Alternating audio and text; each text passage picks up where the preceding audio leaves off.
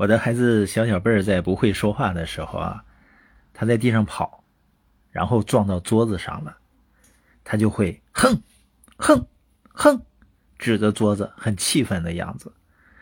一般这种情况呢，我们都会先安抚他的情绪，理解他撞疼了，理解他的感受，然后呢跟他解释，这个桌子呢在你没来我家之前已经来了，一直都站在这儿，从来都不动地方。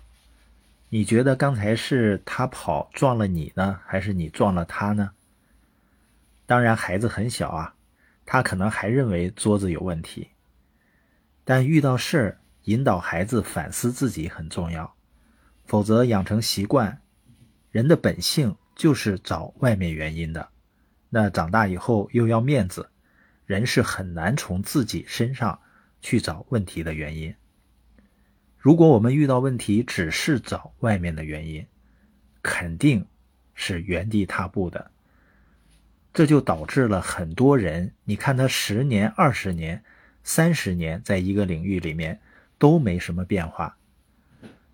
那现在有个问题，在你的信念里，谁应该为你现在的结果、现在的生活状况负责任呢？或者说，如果你觉得现在的生活很不如意，你想知道为什么吗？也许你有很多答案啊，但最好的答案是，现在你已经拥有你一直以来所创造的生活了。帕斯卡曾经说过啊。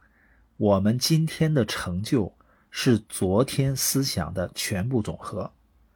今天的你是昨天你的思想产物，明天的你呢，将会是今天你的思想产物。当然，这样说并不是让我们责备自己，是要认识到我们需要成长和改变。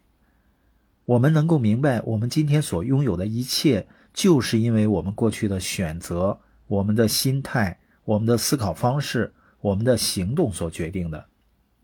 如果我们愿意为我们今天生活的现状负责的话，那意味着我们的潜力大门就会开始开启。